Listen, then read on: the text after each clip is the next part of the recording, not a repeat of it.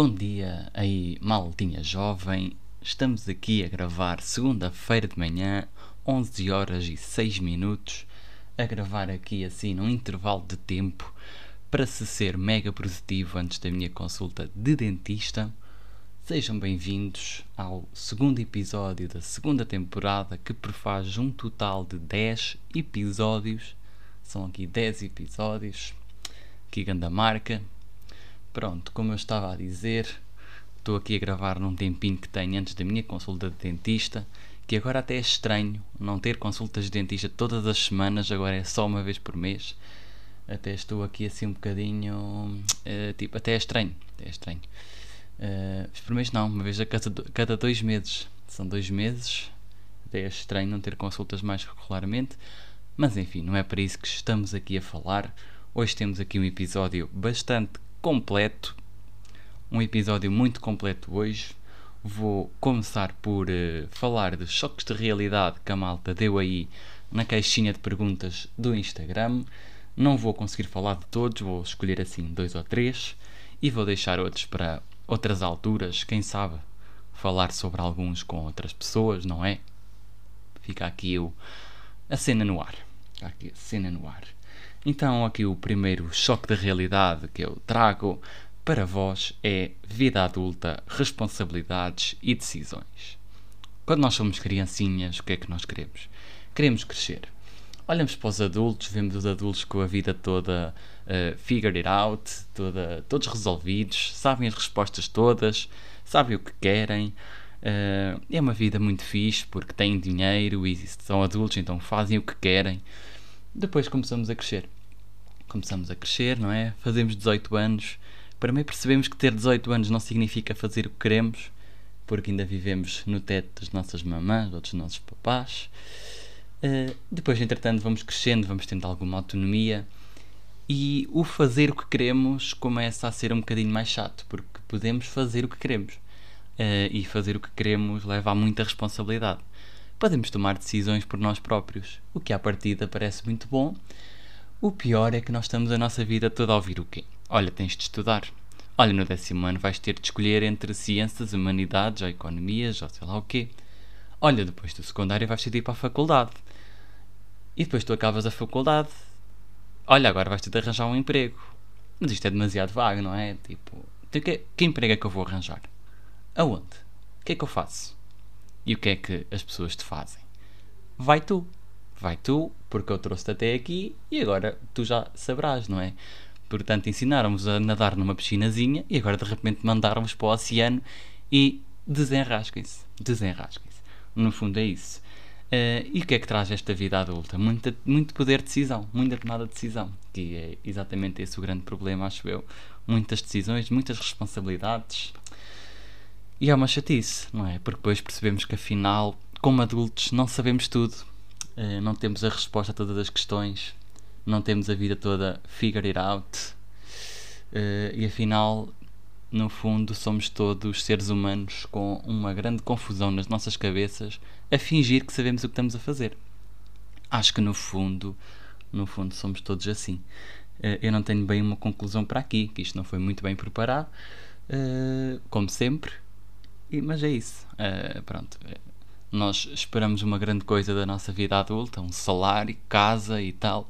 Depois chegamos aos 20, 22, 23, 24 e recebemos salários péssimos, casa KD, quando recebemos salário, não é?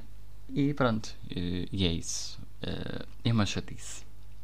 O segundo choque de realidade tem a ver com as promessas que a Disney nos faz. Este aqui foi recomendado, foi uma sugestão de uma fiel ouvinte, ouvinte que estás a ouvir, agradecido pela tua sugestão, uh, que é a Disney prometeu-me um final feliz, prometeu-me um namoro para sempre, um amor para sempre, eh, uma vida feliz e tudo mais. E pronto, isso não acontece, não é? Pronto. Uh, em primeiro lugar, uh, a pessoa que me deu esta sugestão tem 17 anos, por isso, amiga, tu não queres já um final, não é? Estás no início. Tipo, porque é que tu queres já o final feliz? Tem calma. Mas sim, no fundo é isto. Uh, nós também imaginamos os nossos namoros, os nossos relacionamentos como uh, uma coisa apaixonante como nos filmes e tudo uh, mel e estrelas e depois quando vamos a ver nem sempre é assim nem sempre é assim filmes da Disney são mesmo da Disney na vida real é assim que acontece pronto uh, não há muito mais a dizer sobre isto acho eu. No fundo é aceitar que dói menos. Acho que é isso que tenho a concluir. Uh, se calhar nos próximos temas vou tentar arranjar uma conclusão e sair daqui um bocadinho mais inspirador, mas de momento, olhem, é o que se arranja. Em segundo tópico, fechando aqui os nossos dois choques de realidade, vocês propuseram muitos e eu vou falar sobre todos ao longo destes episódios, senão esgoto os temas todos e depois não há conteúdos para, para falar, não é?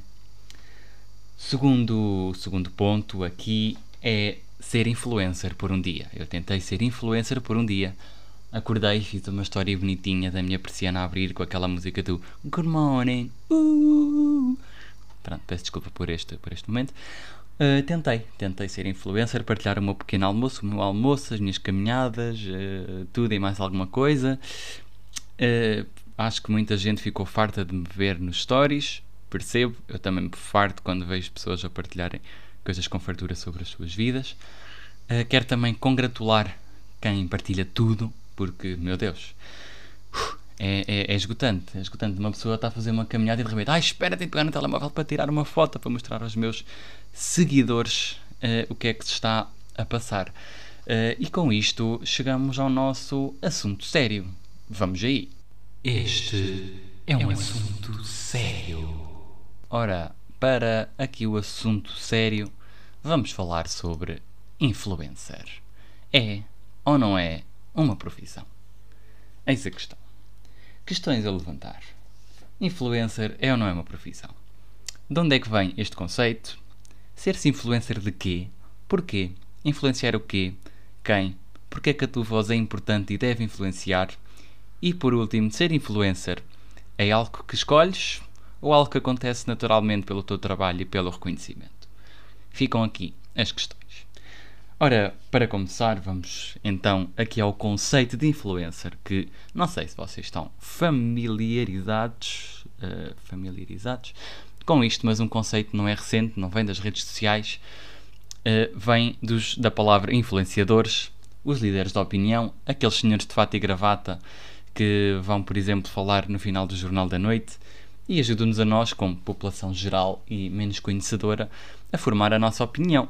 De alguma forma, essas pessoas conhecem os seus assuntos, vão comentar os assuntos da atualidade e acabam por influenciar a opinião da população pela sua autoridade que têm e por lhes ser reconhecido algum mérito, alguma uh, sabedoria.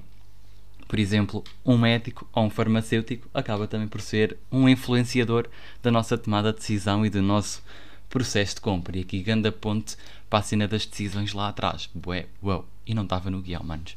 Incrível. Um médico ou um farmacêutico, quando nos recomenda um medicamento, um produto ou um tipo de tratamento, eh, está a ser um influenciador de, do nosso processo de compra, não é? Nós, como pacientes, vamos confiar no médico, no profissional de saúde, porque sabemos que ele sabe mais do que nós. Tem mais conhecimentos, reconhecemos nele uma espécie de autoridade, por isso é que vai, nos vai influenciar.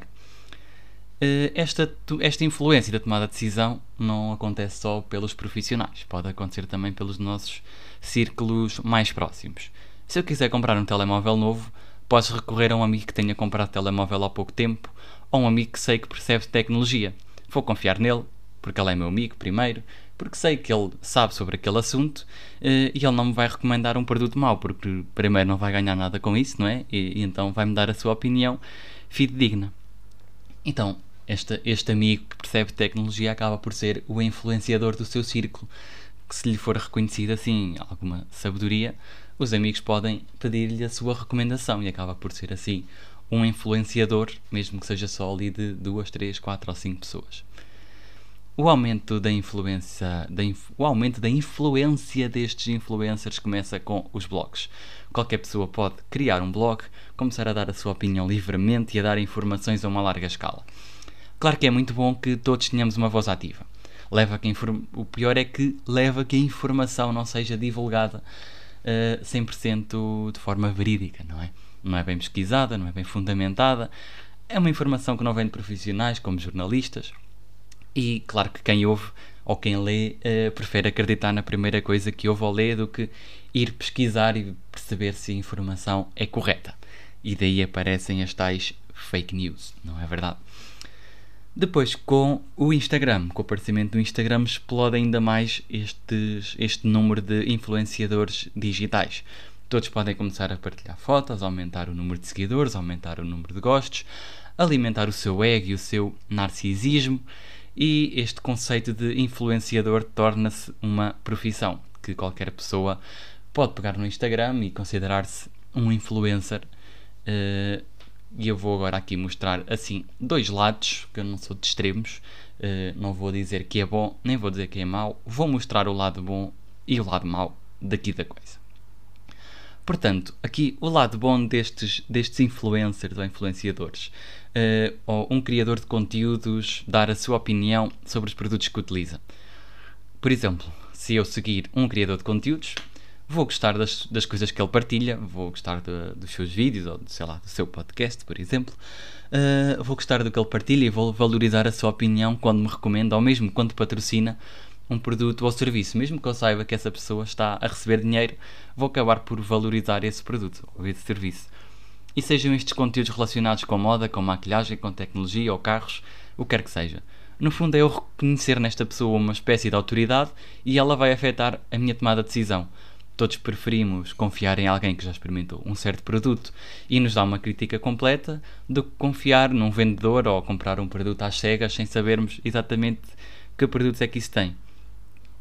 Claro que estas pessoas com um grande número de seguidores e com uma grande influência vai atrair as marcas, não é? Alguém que cria conteúdos relacionados com tecnologia, com uma boa audiência, com muitos seguidores, poderá atrair uma Vorten, não é? Uma empresa de tecnologia que lhes envia os produtos, oferece algumas condições especiais, por exemplo, uh, convida-o a ser embaixador da marca.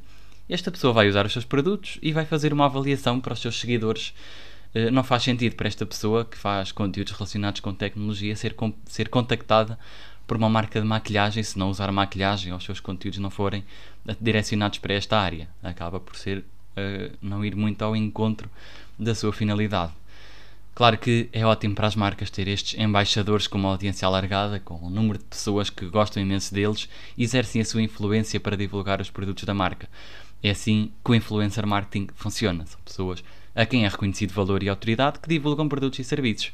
Por isso é que George Clooney é escolhido para campanhas da Nespresso, por isso é que Ronaldo é escolhido para campanhas da Linique e entre outras, porque são figuras que são conhecidas mundialmente.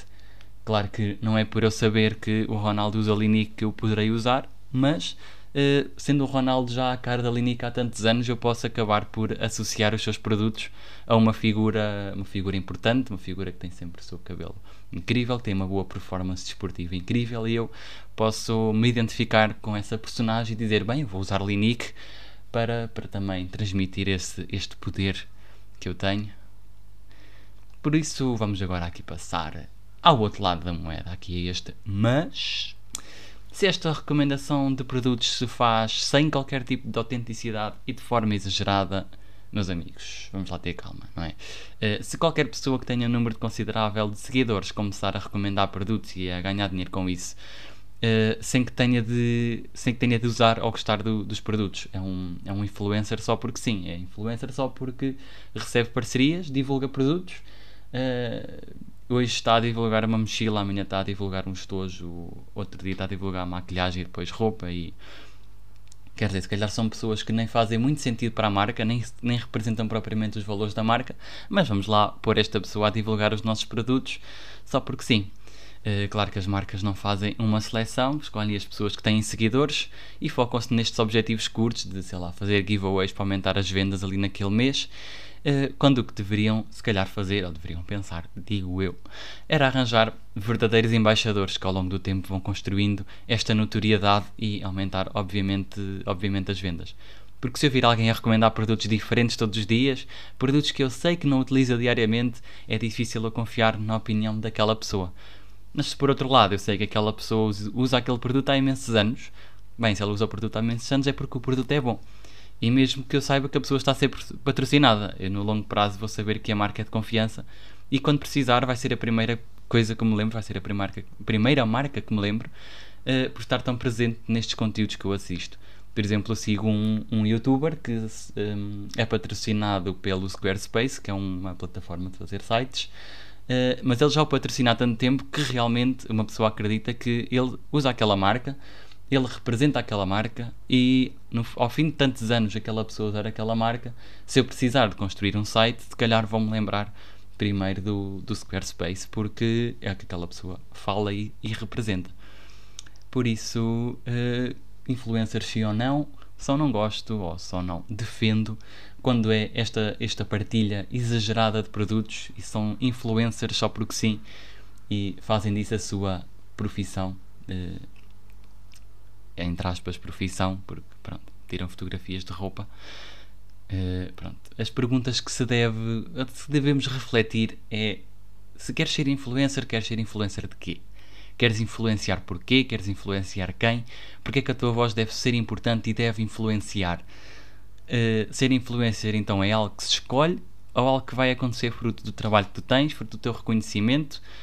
Diria que acontece um bocadinho ao contrário. Se queres ser influencer, estás a ir pelo caminho errado. Deves pensar primeiro porque é que queres influenciar as pessoas, porque é que a tua voz merece ser ouvida e quem é que podes ajudar e como é que podes ajudar.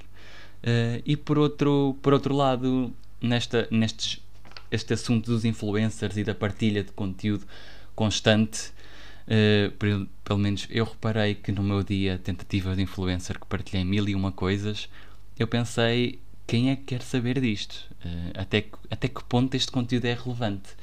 Quem é que quer saber que eu almocei à uma e meia da tarde? Quem é que quer saber mil e uma coisas que eu fiz? Não interessa propriamente, acho eu, não é? se o conteúdo é feito para inspirar, para motivar, para uh, ajudar alguém, ok? Uh, e depois, depois até chegamos ao ponto de se estás uma hora sem publicar, que é que se faz? Ai, desculpem lá, tive este tempo sem publicar nada, sei que sentiram minha falta e ninguém reparou, nem, ninguém deu pela falta deles. Uh, e pronto, quer dizer, uh, ninguém reparou, não tens de dizer que tiveste off, não tens de justificar porque no fundo as redes sociais são tuas, tu geres à tua maneira e ninguém te vai cobrar nada por isto. Por isso a conclusão deste assunto sério que já deve ir longo é influencer não é profissão. Criar conteúdos relevantes, inspirar, motivar, construir uma notoriedade e ganhar algum reconhecimento pelo trabalho que fazes, sim, pode ser alguma, pode ser considerada uma profissão, uma ocupação. E sim, fui eu a partilhar uma opinião de forma livre, tentando influenciar a vossa própria opinião. Mas de qualquer forma, vão pesquisar sobre o tema, uh, vão saber mais. Não confiem só em mim e vão procurar fontes fidedignas. Eu vou deixar aqui alguns links em baixo para irem pesquisar. Uh, e com isto terminamos o nosso assunto sério. E só para descomprimir um bocadinho, vou dar updates do stand-up comedy que fui ver na passada quarta-feira. Uh, Atrasámos-nos um bocadinho, também com tranquilidade, porque da última vez atrasou cerca de 45 minutos. Isto foi Bué Raul Solnado, Guerra de 1908. Atrasou 45 minutos. Uh, então nós chegámos por volta das 9h45, acho eu. A sala já tinha mais luz, já, já estavam a receber as pessoas um bocadinho melhores. Ou seja, era como se estivéssemos num cafézinho, a conversa e tal. E depois lá começou um, a, a atuação. Às 10 da noite, o que chegámos à conclusão que só vamos começar a ir para lá às 10. Porque estar lá um quarto de hora ou meia hora à espera que os marmanjos comecem a dizer humor, eh, pronto, é um bocadinho secante. Ora, as atuações em si gostei mais eh, este, este mês, foram muito mais interessantes, os textos estavam um bocadinho mais bem escritos. Uh, costumam sempre haver dois comediantes residentes e depois os convidados. Eles escolheram melhor os convidados desta vez também. Uh, achei interessante. Os próprios uh, comediantes residentes também acho que estiveram um bocadinho melhor. Sou eu aqui a ser crítico de humor, como se tivesse algum poder, mas no fundo é, é isto que, que servem os conteúdos digitais, é nós podermos dar a nossa opinião de forma livre, não é verdade? Uh, por isso, pronto, próximo mês lá estamos outra vez a ver o stand-up. Continuo a recomendar para irem lá ver o stand-up. Uh, vão lá, bebem um copito, uma água, um fino, o que vocês quiserem. Vão lá com uma malta, conversam um bocadinho, depois vêm um bocadinho de comédia. Pronto, e têm uma noite fixe. Uh, Último tópico, para terminar, vamos falar de entrevistas de emprego. Então, eu, sexta-feira, consegui ter uma entrevista de emprego às nove e meia da noite, malta. Nove e meia da noite. Então, estava para ser às sete e quarenta e cinco. Entretanto, atrasou, a senhora ligou-me para adiar. Pronto. E nove e meia da noite, então, estava, estava eu a ter uma entrevista de emprego na qual me disseram, me perguntaram: Olha, tu tens uma cara tão calma, parece que não te chateias com nada, o que é que te faz chatear mesmo? E eu comecei a pensar: Eu vou dizer ou não vou dizer? E pá, eu disse: Bem, o que me chateia é quando as pessoas se atrasam. Pronto, tive, de dizer, porque realmente é verdade, mas, mas depois disse-lhes: quando, quando o atraso é justificável, uma pessoa até aceita. E neste tempo em que estava à espera da, da entrevista, comecei a pensar: uma entrevista de emprego e um primeiro date têm boas semelhanças, não é? Tipo, é. Vestem uma roupinha como deve ser, se for no Zoom só a camisola, quem nunca, e calças de fato treino, todas velhas. Depois tem o vosso amigo ou a vossa amiga a ajudar-vos a dizer: ah, tens de dizer aquilo, tens de dizer isto, tens de dizer aquilo, tens de dizer que gostas de cães, que é para eles gostarem de ti, tens de não sei quê. Uh, no fundo é isto, não é? É dar, dizermos o que é que gostamos, o que é que não gostamos, nossa idade, o Estado Civil não importa muito, ninguém quer saber se vocês são casados, não é? Quer dizer, uh, tanto num lado como no outro. Uh, e pronto, uh, foi uma entrevista de emprego engraçada. Foi uma empresa de chás. Aprendi que existe uma diferença entre chá e infusão. e neste momento tenho estado desde sexta-feira a dizer a toda a gente qual é que é a diferença, só para marmar em esquisito.